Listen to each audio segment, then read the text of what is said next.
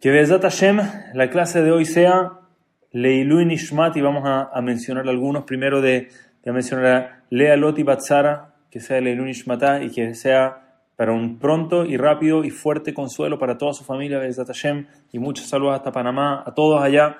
También un Leilu Nishmat para Jaime Ben Regina y también que sea para para una pronta Nejamá para toda la familia Bezat Hashem, que los, estuvimos en México, no los vimos, los extrañamos, pero muchos saludos que tengan fuerza y alegría solamente, y que sea Leilun Ishmat de nuestro queridísimo, no, no puedo creer que estamos hablando del, en past tense, en, pasado, todavía estoy, estoy un poco, tal vez en negación, eh, de nuestro queridísimo tzaddik de esta generación, Rav Zeharia Wallerstein, que nos llevamos este balde de agua fría, eh, que ya no está con nosotros, que Bezat Hashem, eh, Hashem le mande consuelo y fuerza a toda su familia, que estas clases sean para la renovación de su alma y para que Hashem nos mande ayuda a todos nosotros que acabamos de perder un, un pastor de esta generación, que realmente nos mande, nos guíe, nos ayude a, poder cubrir esa tremenda huella que quedó en esta generación.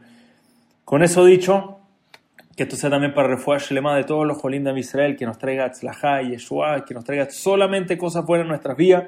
Y con eso dicho, empezamos el arma de doble filo, el título de la clase de hoy. ¿Por qué estamos hablando del arma de doble filo? Entonces vamos a partir simplemente a modo de introducción, voy a traer una pequeña idea. Y en honor, y en recuerdo y en elevación del arma de Rav Zeharia Wallerstein, seguro lo vamos a mencionar en la clase de hoy, algo nos tenemos que llevar de él, eh, hay mucho que llevarse de él, por lo menos lo vamos a mencionar una vez el día de hoy. Pero la idea es la siguiente. La Torah nos dice, Lotis neta bilbabeja, no odias a tu hermano en tu corazón. Dale eh, dale reproche, reprimenda, creo que es la palabra, traducción exacta, a tu compañero, dale reprimenda cuando ves que hay alguien que tienes que corregir, corrígelo, no, no dejes que siga haciendo algo mal, corrígelo. Y no vayas a cargar por causa de él un pecado. Obviamente estas tres frases, todas en un versículo, todas juntas, hay mucho que aprender, pero una de las cosas sencillas. Una de las formas sencillas de entender esto. La persona no debe tener odio en su corazón hacia nadie, eso es seguro. La persona no debe odiar a nadie, solo para que sepan, si no se va en estricto rigor, la prohibición de este versículo es odiar a alguien en el corazón y no mostrarlo. Hay dos cosas distintas, pero en fin, no vamos a entrar en lo técnico. Hay, hay, también un tema de ser hipócrita. Una persona va y sonríe, ¿cómo estás? Eres lo máximo, y en verdad en el fondo te desea algo malo eh, ese es exactamente el problema acá, cuando una persona muestra una cara y, en verdad tiene otra por dentro. Pero vamos a salir del tecnicismo. Una persona tiene que darle reprimenda a alguien, tiene que corregir a alguien. Sin embargo, la condición más grande para que eso se pueda hacer es que tiene que ser sin odio. No puede haber rencor, no puede haber remordimiento entre la persona. Cuando una persona va a corregir a otro, tiene que ser con amor. Y por eso la Torah nos dice, no vayas a hacer que en lugar de hacer la mitzvah de dar tojajá, vas a decir las palabras equivocadas o con la intención equivocada, con el sentimiento equivocado en el corazón, y en lugar de hacer la mitzvah de artojajá, va a terminar siendo una vera. Antes de una persona poder artojajá, que es el concepto del arma de doble filo, una persona quiere hacer algo bueno, quieres ayudar a alguien, quieres apoyar a alguien, de repente todos somos, nos sentimos un poco expertos en cómo corregir a las personas, criticar a las personas, pero hay que tener mucho cuidado. Una crítica solamente puede ser con el fondo del corazón por amor a la persona, por cariño a la persona. De nuevo, cada vez que toco este tema tengo que mencionar a mi abuelo, Zeher Tzadik Liberajá, alguien que amaba al mundo entero y que no podía evitar, veía a alguien, él era alguien muy estricto con todo lo que es salud y con todo lo que es dikduk, pronunciación, él era muy estricto en hebreo. Y cada vez que corregía a alguien enseñaba a alguien, le daba tojajá, le daba un poquito de reprimenda a alguien, siempre era con amor, siempre era con el corazón, siempre con, de verdad con una actitud tan positiva, se notaba que no había ni un poquito, ni una pizca de mal sentimiento de odio, así como sea tojaja. Entonces, de nuevo, solo como modo de introducción, eh, no nos vamos a quedar pegados en este tema, pero sí quiero entrar, les quiero traer un, un ejemplo muy grande de esto. El Alter de Kelm tenía un alumno que estaba causando muchos problemas. De nuevo, estamos hablando de un gran sadik, y el alumno estaba mostrando malas actitudes, estaba hablando mal, estaba hablando contra la Torah, lo aleno, que nunca sepamos cosas así, estaba hablando mal de la yeshiva, mal de los rabinos, de verdad que era alguien que estaba causando muchos problemas y era una muy mala influencia para muchos. Entonces muchos fueron con el alter de Kelm y le dijeron, creemos que llegó el momento de sacar a este niño de la yeshiva, hay que echarlo, hay que sacarlo, hay que, hay que sacarlo de acá. Una mala influencia. Y Alter de Kelm sabía que tenían razón, sabía que ya era el momento, sabía que habían intentado, se había hablado, se había intentado hacer mucho para que cambiara la actitud, pero realmente a estas alturas era un peligro y sentía que lo correcto era sacarlo. Sin embargo, quiso hablar una vez más con él. Quiso intentar, dijo, mira, voy a sentarme a hablar con él, voy a ver, voy a intentar a ver cómo me va, voy a intentar a ver si logro conectar en algún nivel y veremos qué pasa. Y llamó a este joven, se sentaron juntos y le empezó a hablar, escuché que está pasando tal cosa, qué pasa, cómo puede ser.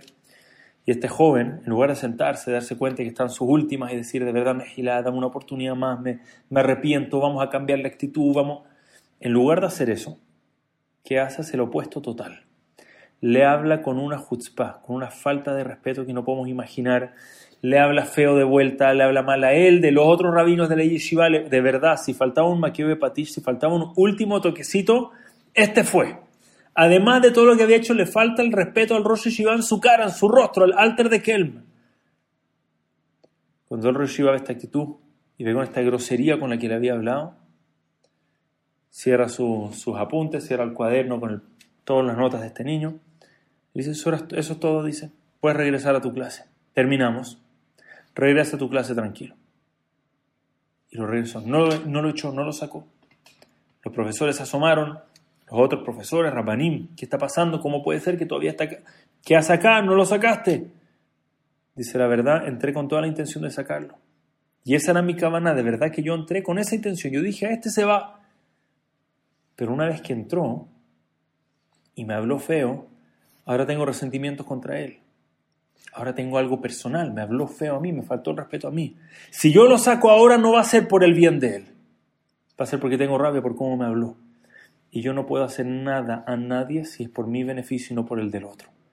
Si a pesar de que pareciera el 99.9 apuntar a que lo debería echar, ahora no estoy seguro, porque tengo un sentimiento en mi corazón, me, dolió, me, dolió lo que me dijo, cómo me trató, cómo me faltó el respeto, no es el momento, le dice. Así que no lo voy a sacar. El nivel de cuidado, cuando una persona va a darle tojajá, o va a darle un castigo a una persona, o va a hacer como sea, siempre que sea con amor, con cariño, la Gemara está dice, cuando tú las vas a, vas corregir a alguien, dice, lo empujas con la izquierda, pero lo acercas con la derecha. Tiene que ser mucho más el cariño que vas a mostrar a la persona que el golpe que estás dando. quiero traer como ejemplo Haria Wallerstein.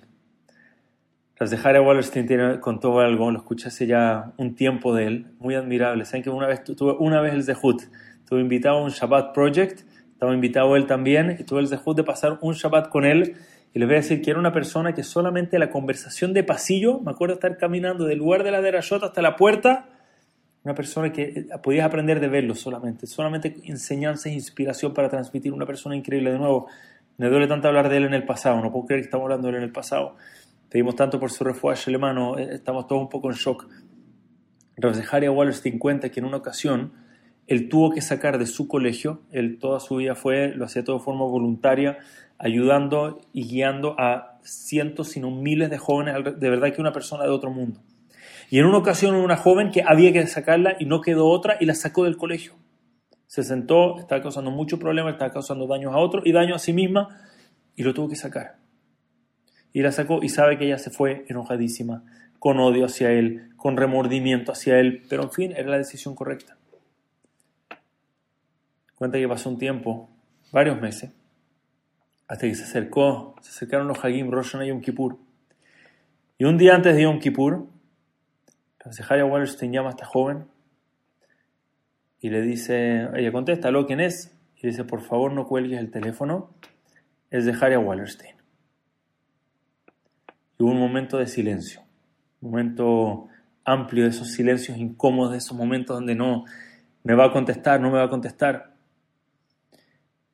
Y le dice, escúchame, por favor no cuelgues. No llamo para ver quién tenía razón. No llamo para ver si estuvo bien o mal, o si te lo merecías o no te lo merecías, o qué hiciste o qué no hiciste. Solamente llamo a pedirte perdón, dice.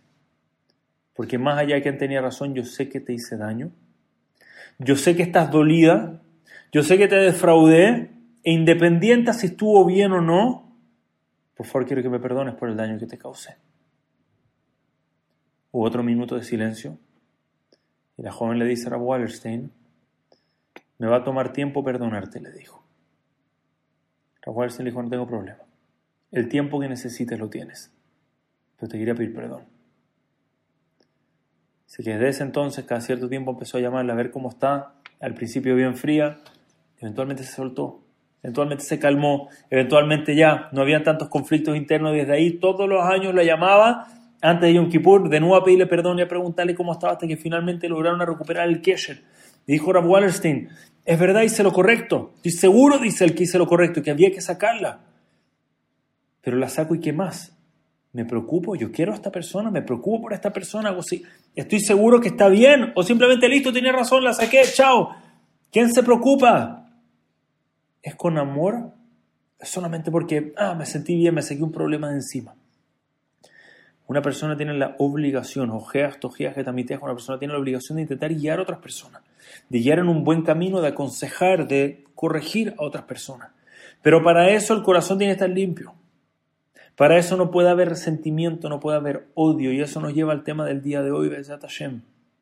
Para poder ayudar a otros, tenemos que ser capaces de limpiar como estamos por dentro, de no tener ese sentimiento de odio hacia el resto. Odio es algo que no cuadra con Am Israel. Sinat Hinamo de gratuito es algo que tiene que quedar totalmente eliminado de nosotros.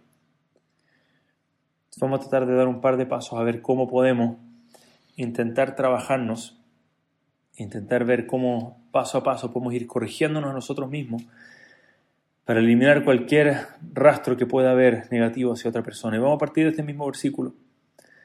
Decimos al final, Lotisa al no vayas no vayas a levantar el pecado de la persona.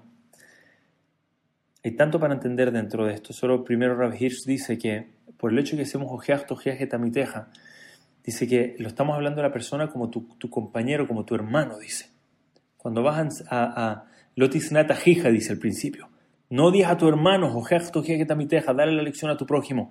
Pero tienes que entender que la persona que estás odiando, incluso si te hizo algo, es tu hermano, dice. Imagínate, Dios no lo quiere, a veces se escuchan conflictos entre hermanos, pero vamos a un mundo sano como debería ser en el orden que Hashem puso en este mundo. Un hermano le puede hacer un daño al otro, pero es tu hermano igual. Se perdona, queda atrás, el odio se borra de una. Uno le pregunta, no sé, a uno, hey, ¿te acuerdas algo malo que dice tu hermano la última semana, meses, años, todo? La verdad no me acuerdo nada, mi hermano, lo quiero mucho. Todo queda olvidado. No guardes rencor hacia tu prójimo, entiende que es tu hermano.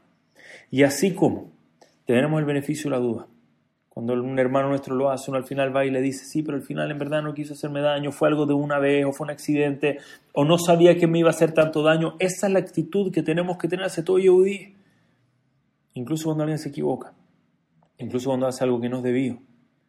Recuerda, ese es tu hermano, dale el mismo beneficio de la duda que te gustaría que te den a ti, que le darías a un hermano tuyo, que al final dice, bueno, le tocó más difícil, no sabía, whatever it is adelante. Asimismo que sea con todo Yehudí, un Yehudí se equivocó, será perdonado. Queda atrás. Guardar odio es inútil. Seguro que no vamos a hacer eso. De hecho, Rav Gedalia Shor trae algo, vamos a tratar de darle un segundo significado a lo que dice Rav Gedalia Shor, pero dice que el significado de Lotisa si lo vemos literalmente, es como no levantar sobre él su pecado. Él dice que nos está enseñando la forma en la que una persona debe dar tojaja, la, forma en la que una persona debe corregir al otro. Si no le pongas la vera arriba de él, no vayas a decirle, hey, tú que hiciste, hiciste esto terrible, es imperdonable, ¿cómo se te ocurre hacer? No le pongas un, así como un piano gigante arriba de la persona que siente que ya no tiene vuelta atrás, háblale con cariño. Trata al revés, agrándalo a él. Tú eres un grande, tú eres un tzadik, esto no es digno de ti. Súbelo a él, no subes el pecado sobre él. Creo que esto no solo es real, desde el doble sentido que le vamos a dar, esto no solamente es real cuando hablamos de, cómo hablarle al prójimo, sino que también de cómo nosotros vemos al prójimo, cómo nosotros vemos al otro. Hay veces que porque la persona hizo algo malo, tomamos y ponemos arriba de él este label, esta etiqueta gigante, la ponemos arriba como si fuese una etiqueta gigantesca arriba, que lo marca para toda la vida. Él hizo esto, y de nuevo, tal vez es verdad, lo más probable es que es verdad, y se equivocó e hizo algo malo, pero por eso no lo voy a marcar para toda la vida, no por eso voy a dejar sellado, listo, esto es la persona, así es, punto marcado para siempre.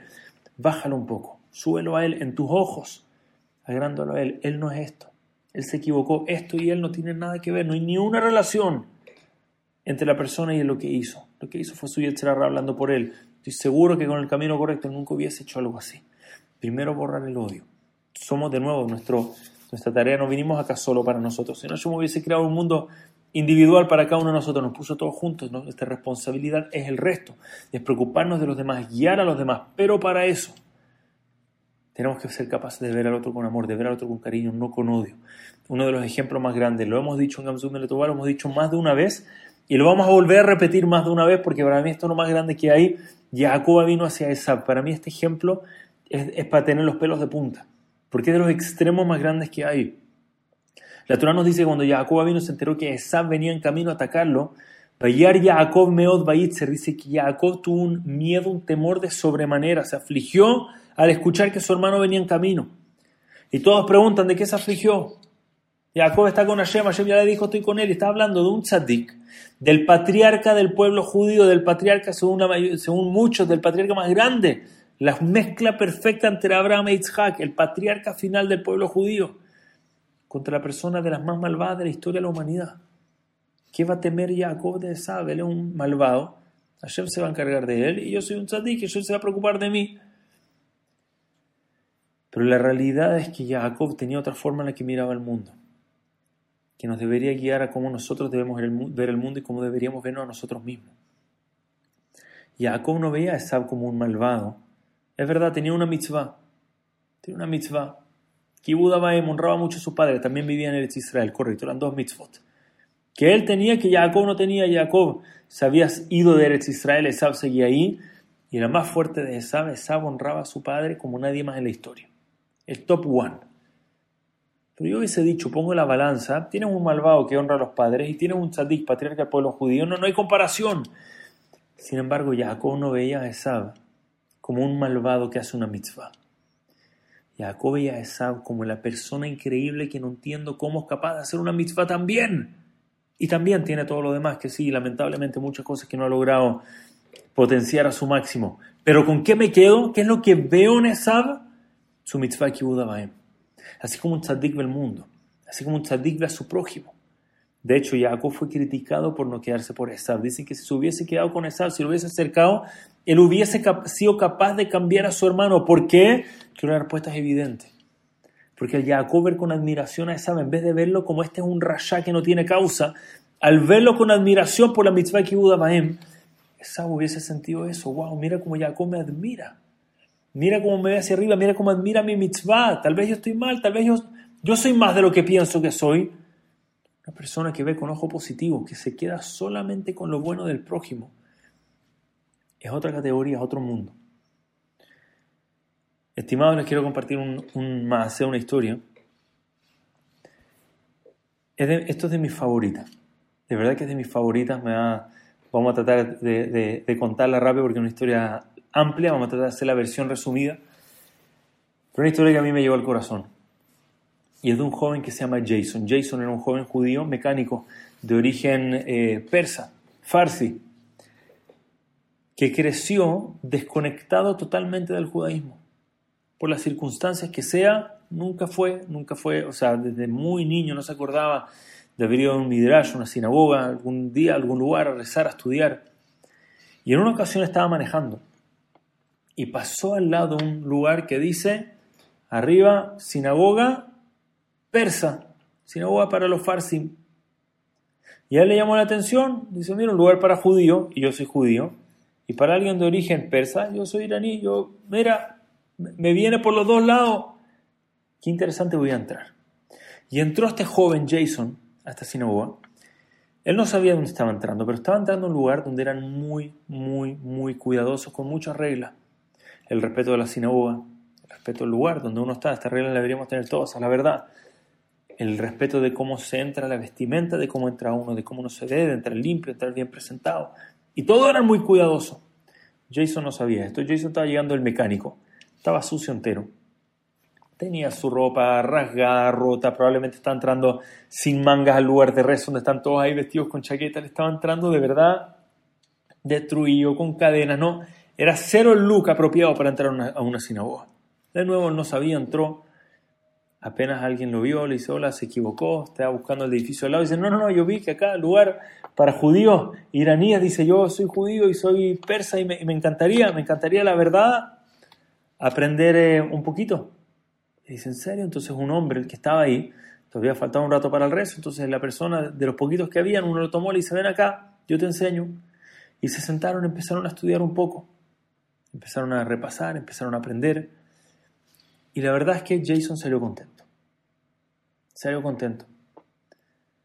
Se retiró y preguntó qué tengo que hacer para venir de nuevo.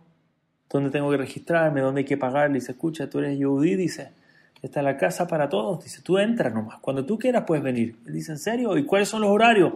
Y se da cuenta que Minja todos los días le queda muy bien con la hora que él sale del trabajo. Se decidió empezar a ir, empezó todos los días. Minja todos los días empieza a ir, rezar fijo en este lugar. Este mismo hombre que lo había tomado, que lo había llamémoslo como adoptado en la sinagoga, que lo tenía sentado al lado de él, enseñaba, siguió enseñándole todos los días, le enseñaba, lo guiaba con el rezo. Jason se sentía lleno, se sentía feliz, feliz, increíble. Además, el lugar farsi para él estaba fascinado. Había una cosa que él no sabía. Jason no sabía que en este mismo lugar había un hombre que era, el, era de, los, de los poderosos del lugar, alguien que de los que mandaba, de los que imponía bastante estas reglas, que no había venido esos días, justo estaba de viaje, estuvo una semana fuera, llegó después de una semana y entró, entró a este lugar, entró a la sinagoga, el lugar donde él reza comúnmente. Y de nuevo es alguien que es muy bueno poniendo orden, muy bueno de repente dando, como dijimos, tojajá, donde reprimenda. Y de repente se da cuenta, empieza a pasar su ojo por su cajal, por su comunidad, todo bien vestido, bien ordenado, todo en silencio. Y de repente ve uno ahí, vestido totalmente inapropiado, sucio entero, salió recién del taller, él siempre iba directo del taller, entonces horrible, además todavía no sabía, nadie no le habían entrado a explicar el cabo del Bet Midrash, no, no había llegado hasta ahí. Ok, cuando lo ve, se le acerca y le dice, ¿no te da vergüenza a ti estar así? En la casa de Hashem, en el Bet Knesset vestido así, ¿no te da vergüenza? le dice. Jason se queda blanco. Hasta ahora todo lo habían tratado bien, todo lo habían recibido con cariño, todo lo habían recibido con amor. Entonces no sabe qué decir. El hombre dice, no tiene nada que decir. Lárgate de acá, le dice. No tienes nada que estar haciendo acá. Mira cómo estás vestido, no tienes nada que hacer acá. El hombre que está al lado de Jason, que le había enseñado todos estos días, se pone de pie y le dice, Jason, tú quédate callado, dice. Yo le voy a hablar de vuelta. Y lo ve. ¿Y se te puede decir algo? Yo tengo un hijo mío, le dice. Tampoco se viste muy presentado, también anda caminando de repente sucio, no por su trabajo, sino, en fin. Pero ¿sabes la diferencia entre Jason y mi hijo? Dice. Jason está acá, dice. Él está acá, podría estar en cualquier otro lugar y él decidió venir acá a rezar, a estudiar, a aprender, así que con permiso tuyo. Si alguien se tiene que largar de acá, eres tú, le dice. Él se queda. Un momento frío, el hombre se enojó, se da media vuelta, se retira. Este hombre se levantó a defender a Jason y le dice, Jason, tú no estás en ningún lado, estás en tu casa, dice. Tú te quedas acá, tú y yo vamos a sentarnos a estudiar. Y ahí siguió Jason estudiando. Había una cosa que a esas alturas nadie sabía. Jason era un super genio, nadie sabía esto. Que tenía una memoria eh, fotográfica impecable, una cosa impresionante. Él había estudiado en el colegio, le habían enseñado el Antiguo Testamento y el Nuevo Testamento. Todo esto se lo había enseñado. Y él se lo sabía de memoria principio a fin. Imagínense a alguien que nunca estudió Torah, que no, pero se sabe, por lo menos en inglés, Humash de memoria entero principio a fin. Entonces, ¿qué pasa? Que un día alguien escucha que había un joven judío que estaba en el mecánico y se le acercó. Este era un grupo de personas, institución lamentablemente que existe hasta la fecha en Estados Unidos, que se dedican a buscar a judíos y alejarlos del judaísmo. Les traen eh, evidencias a través de la Torá y a través del Antiguo Testamento para decirles que en verdad la Torá, el pueblo judío, no es el pueblo elegido y que en fin, traen todos estos argumentos, argumentos fuertes, argumentos sólidos, y alejan así a judíos. Esto pasa, fue un movimiento muy fuerte alrededor del mundo. Entonces se acercaron a, a Jason y se le acerca y le dice, tú eres judío, tú estudias judaísmo y le empezó a hacer un par de preguntas a Jason sobre su judaísmo, sobre, sobre su conocimiento, empieza a hacer que cuestione todo. Y Jason le dice, escúchame, yo estoy dispuesto a dejar mi judaísmo, dejo todo atrás, me voy contigo, pero primero tú me tienes que responder las siguientes preguntas. Tú me las respondes y dejo todo, voy contigo. Se dale pregunta. Y Jason empezó a citar de nuevo, se sabe todo el testamento, el, el llamémoslo Nuevo Testamento, Abdil, y se sabe la, la Torah de memoria, empezó a traerle uno tras otro argumento, argumento, argumento, argumento. El Señor que estaba ahí tratando de seguir a su libro, lo dejó en silencio.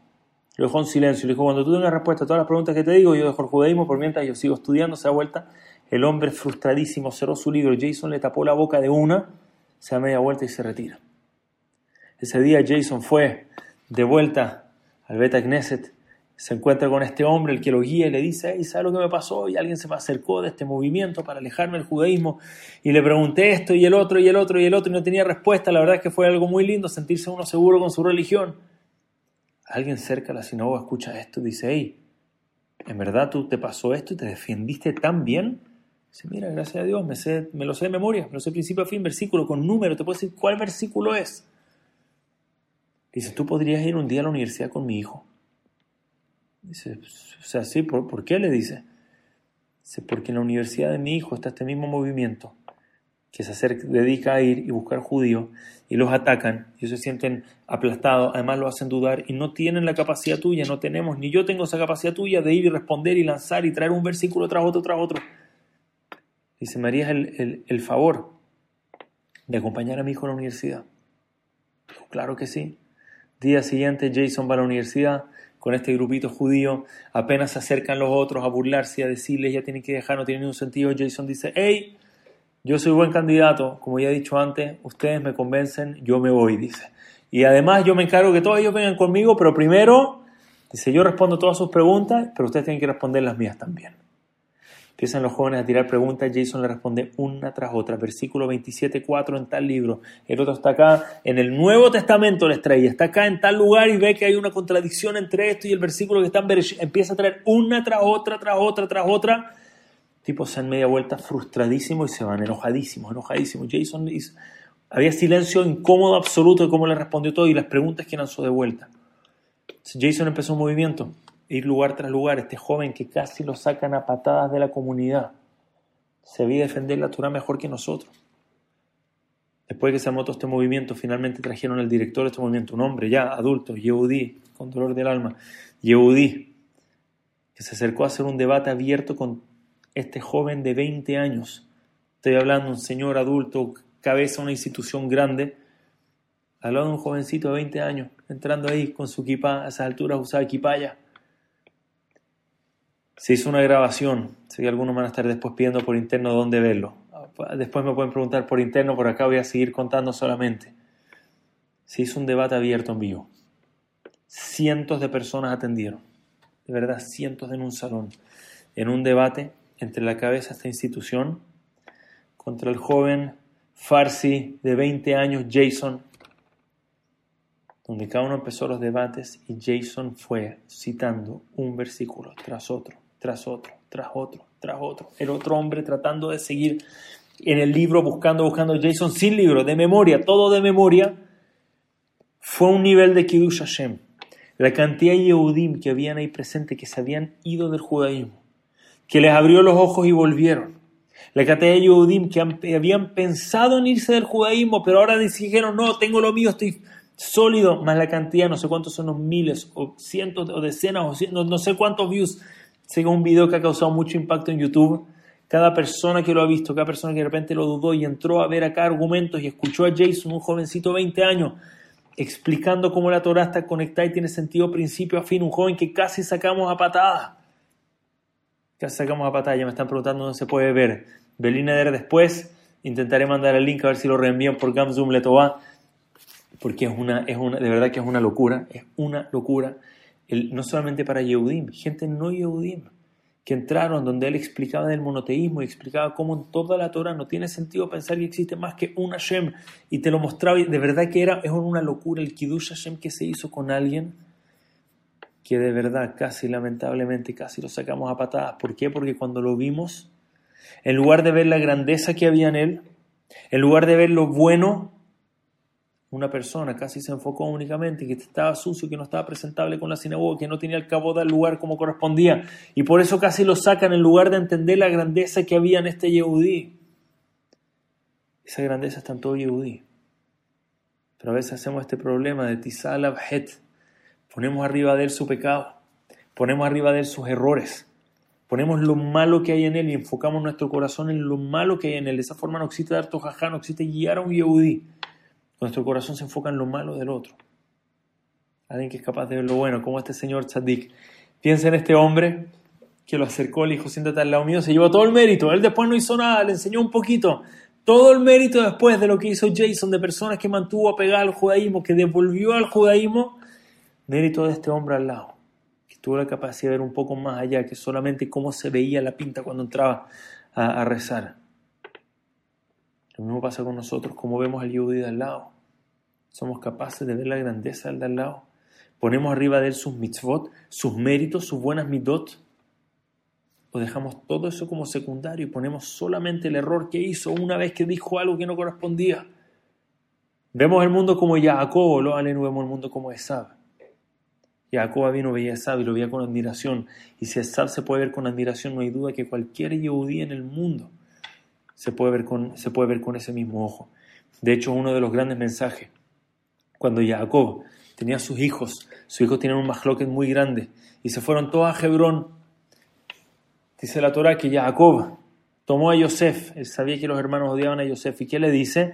Le dice, anda detrás de tus hermanos, anda, anda con ellos. Y todos preguntan, ¿cómo puede ser que haya dicho algo así? ¿Qué sentido tiene haberle dicho? Sabe que los hermanos le quieren hacer daño y lo está mandando a un lugar peligroso solo con sus hermanos hacia, hacia Shechem, un lugar terriblemente peligroso. ¿Qué estaba pensando Jacob? Y Rasim Habuni dice algo muy lindo. Dice que cuando Jacob le dice, le dice, Bayomelo le dijo, Lechna reet shelom ande y ve por el bien de tus hermanos. Se recibe Habunim muy atento a las palabras. No está diciendo anda a ver el bien solamente, sino que anda a ver a tus hermanos con una actitud de shalom anda a ver el bien que hay en ellos. Anda a verlos con un ojo positivo, con una actitud positiva y si eres capaz de hacer eso, todo va a estar bien. Se va a arreglar todo el mahloket. Una vez que eres capaz de ver a tus hermanos con un ojo positivo y algo en lo que de repente, lamentablemente, fallado. De repente, lamentablemente, caemos en eso, que tenemos una persona y está todo para ver lo bueno y nos equivocamos.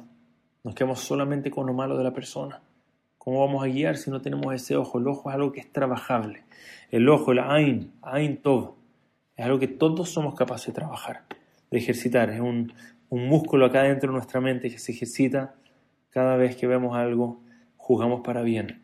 Alguien hizo algo, juzgamos para bien. Alguien hizo algo y sabemos que lo hizo con mala intención, pero fue un error. Minimizamos y andamos a la persona.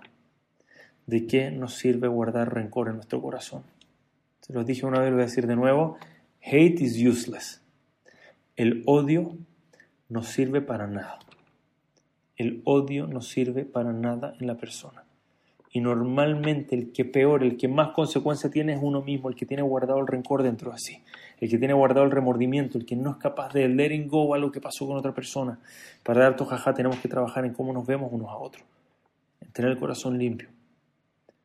Vamos a terminar con esta tercera idea. El odio no sirve para nada y no trae nada bueno a la vida, pero la persona que es capaz de dejar el odio de lado, la persona que es capaz de encontrar a Havat Hinam, de encontrar este amor gratuito que todos podríamos tener entre nosotros, de vernos con un ojo positivo unos a otros, esa persona vive otra vida.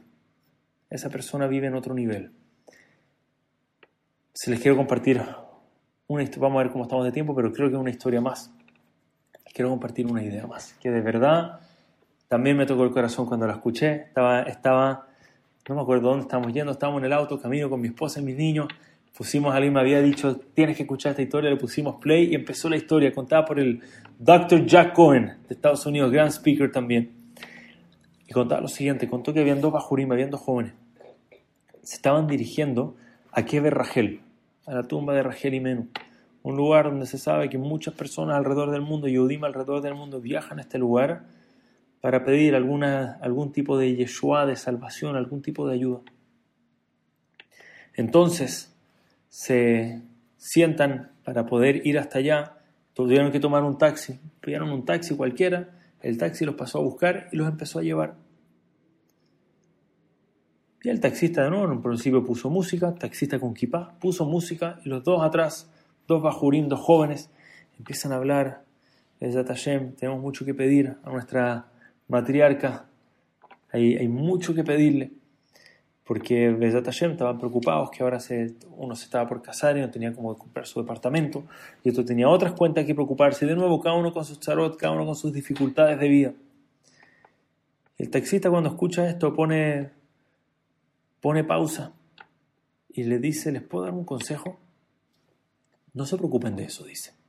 No se preocupen, tengan emuna no se preocupen de cómo van a tener su departamento, porque créanme que Hashem ya está planificando, cada uno va a tener lo que tiene que tener, relájense.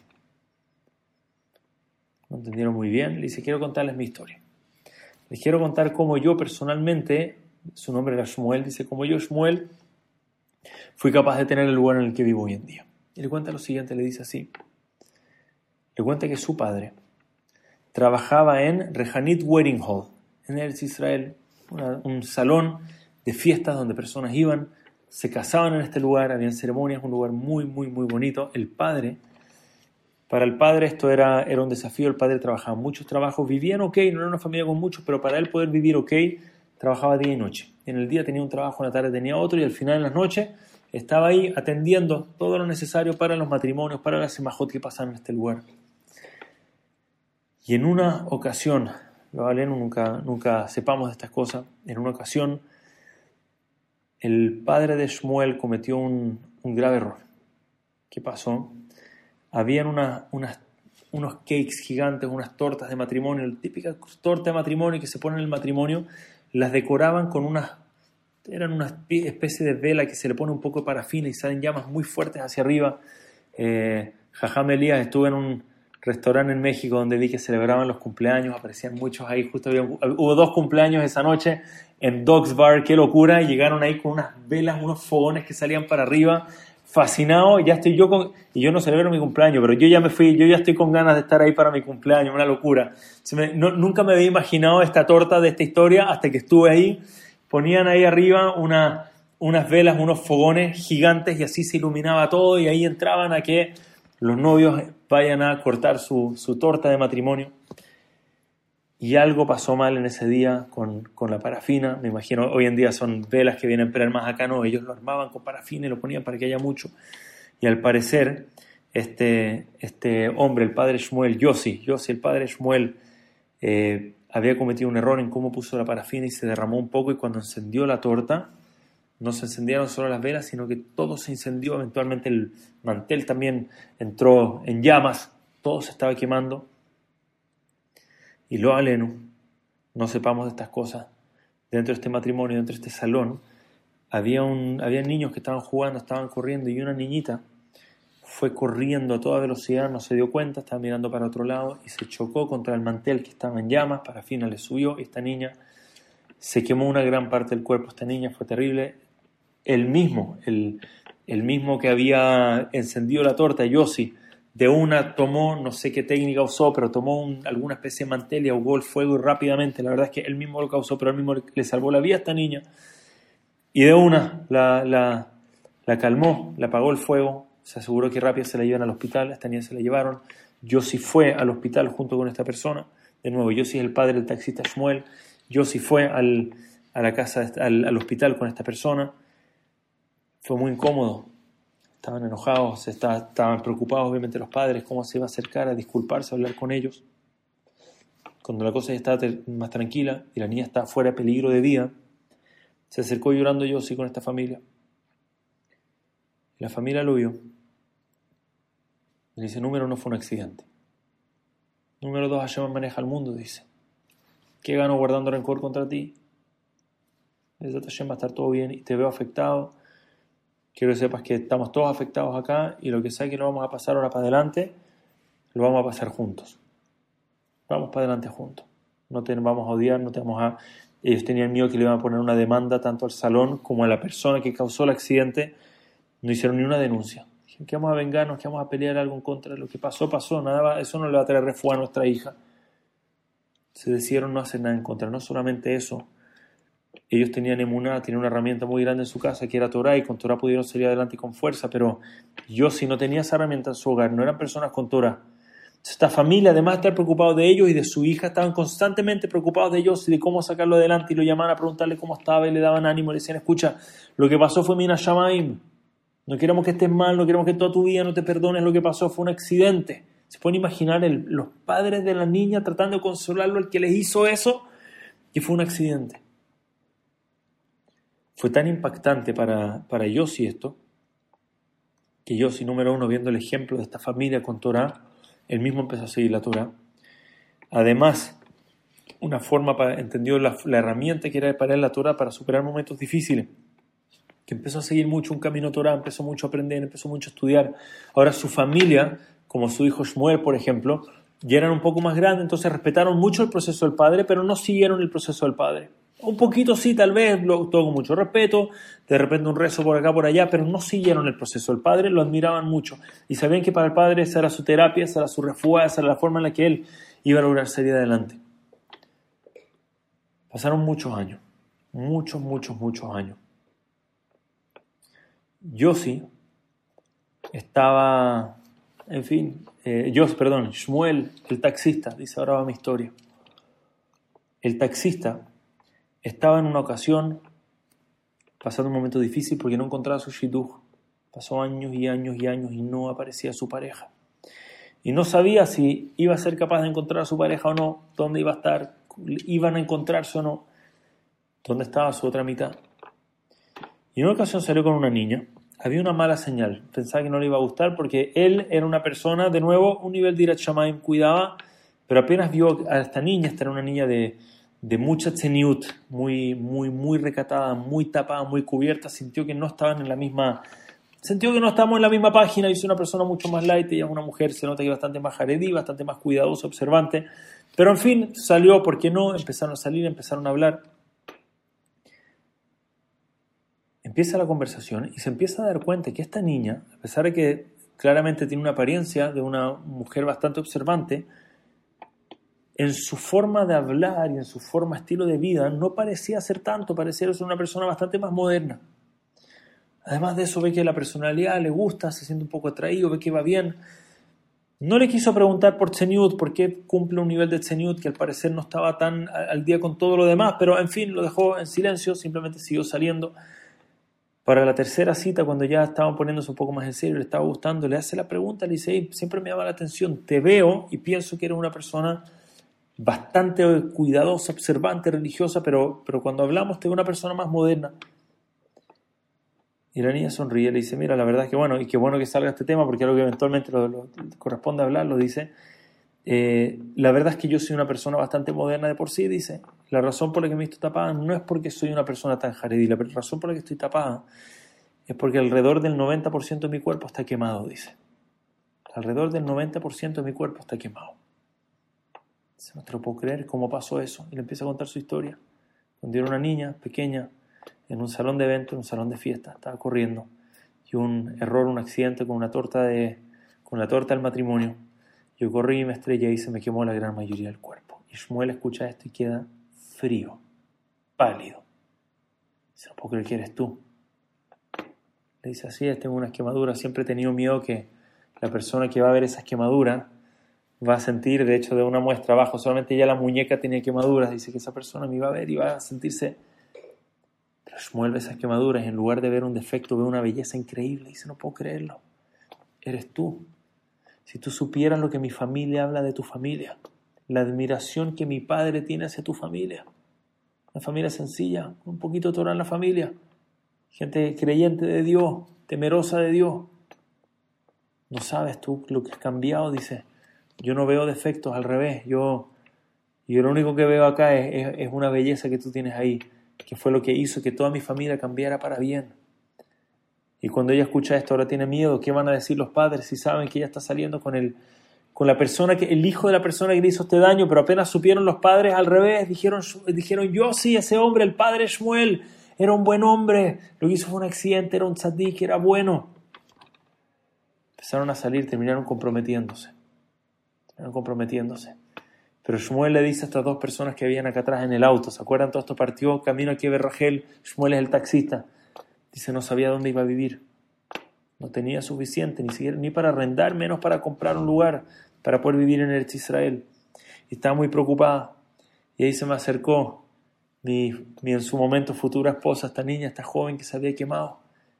Y le dijo, no te preocupes, dice, hay un fondo ya guardado para nosotros. Dice, ¿cuál fondo? Tu familia no es una familia muy pudiente tampoco. Y le dice, el día del accidente, tanto del gobierno como del salón, se hizo un fondo y hicieron una colecta fuerte para esta niña que había sido quemada. Mis padres nunca gastaron eso. Siempre lo guardaron. Dijeron el día de mañana esta niña para cuando tenga su shidduch, va a ser una herramienta a favor, que vamos a tener una cuenta si os quiere para un departamento para ella el día de mañana, dice. Del mismo accidente que pasó, tú y yo ya tenemos todo lo necesario para comprar nuestro departamento para que podamos empezar nuestro hogar judío, nuestro país de mano en Israel. Se les dice, no, tengan, no se preocupen. Si el día de mañana no saben cómo tengan su apartamento, créanme, Hashem ya tenía mi apartamento años anteriores, ya tenía visto cómo yo iba a conseguir lo mío. Cuando el doctor Jack Cohen con todo esto dijo, imagínense, si la actitud de esta familia hubiese sido odiar a este hombre, demandarlo, perseguirlo, atacarlo, así que hubiesen ganado no hubiesen ganado a alejar el shidduch, que iba a ser la persona que iba a verla a ella con belleza en vez de verla como un defecto, la persona que iba a verla con admiración cada vez que iba a ver sus marcas. En lugar de dejarle el shidduch, dijeron, ¿para qué vamos a odiar? Vamos a perdonar, vamos a ver lo bueno en el hombre. Vamos a ver que en verdad es un buen, buen tipo y mira y se ve arrepentido y se ve dolido y se ve desesperado. No solo lo voy a perdonar, lo voy a ayudar, lo voy a apoyar. Todo lo que estaban haciendo era trayéndose un bien a ellos mismos bien a su, a su hija, la futura pareja, a, la futura pareja de su hija que se iba a formar solamente por esta actitud de ser capaz de perdonar, de ser capaz de dejar pasar las cosas. Inmediatamente después de, de este mandamiento, de no odiar, de dar ojeas, que tamiteja y de no ponerla a veras sobre la persona, la Torah nos dice, loticom, lotito no te vas a vengarnos, a guardar rencor, y nos dice, Beavta le reaja camoja y ama a tu prójimo como a ti mismo. Así como uno mismo de repente comete errores en la vida y uno mismo de repente se equivoca o uno de repente tiene una mala mitad, una mala cualidad, una mala característica que sabemos que es un defecto, sabemos que tenemos que trabajarlo, pero nos queremos igual a nosotros mismos, nos entendemos igual. Decimos, mira, estoy trabajándolo, no es de malo, es que me cuesta, es algo que estoy en el camino. Con nosotros somos comprensivos. Con el prójimo tiene que ser igual. El odio no trae nada bueno. Solamente cosas malas no traen la vida. Pero el amor al prójimo, el ser capaz de ver al prójimo con un buen ojo, de poner arriba de él las cosas buenas en lugar de poner arriba el head, de poner arriba el pecado, las cosas malas, solamente cosas buenas nos van a traer en la vida. El Torah nos da una tarea muy grande. Ojeas, tojeas, teja. No solamente vive para ti, tienes que guiar al resto. Tienes que ser un guía. Tiene que ser alguien que puede llevar a alguien que de repente hace un error y no se da cuenta. O un error y tal vez se da cuenta, pero nadie le ha dicho las palabras correctas. Tenemos que guiarlo, pero solo se puede hacer eso cuando viene con dulzura, cuando viene con cabod, cuando viene en verdad pensando en lo mejor para el otro. Lo aleno, si va a venir con odio, mejor guardarlo. Si alguien al que le tengo un rencor, si lo voy a decir para desahogarme, guardar eso. Eso no es la mitzvah de ojeach, eso es llevárselo a un lotizado, la het no vaya a cargar un pecado por la persona, eso es cargar un pecado. Si vas a decirle algo para sentirte bien uno mismo, mejor alejarse de eso. Tenemos que guiar, pero la única forma de guiar a otra persona es ser capaz de trabajar en nuestros ojos, en cómo vemos a la otra persona, en perdonar a la otra persona, en ver lo bueno en poner arriba, marcar una etiqueta gigante con toda la buena o toda la mitzvot. Imagínense, por favor, cada vez que les cueste esto, imagínense a Jacob vino viendo a Esab llegando con una etiqueta gigante arriba. Kibud Abaem. Acá viene el rey de Kibud Abaem. ¿Se puede imaginar a Jacob pensando así de Esab? No de ahí un tzaddik, que bueno, de Esab a Rasha. Jacob no veía Esab a Rasha. Y ahí viene el, el genio de Kibud Abaem.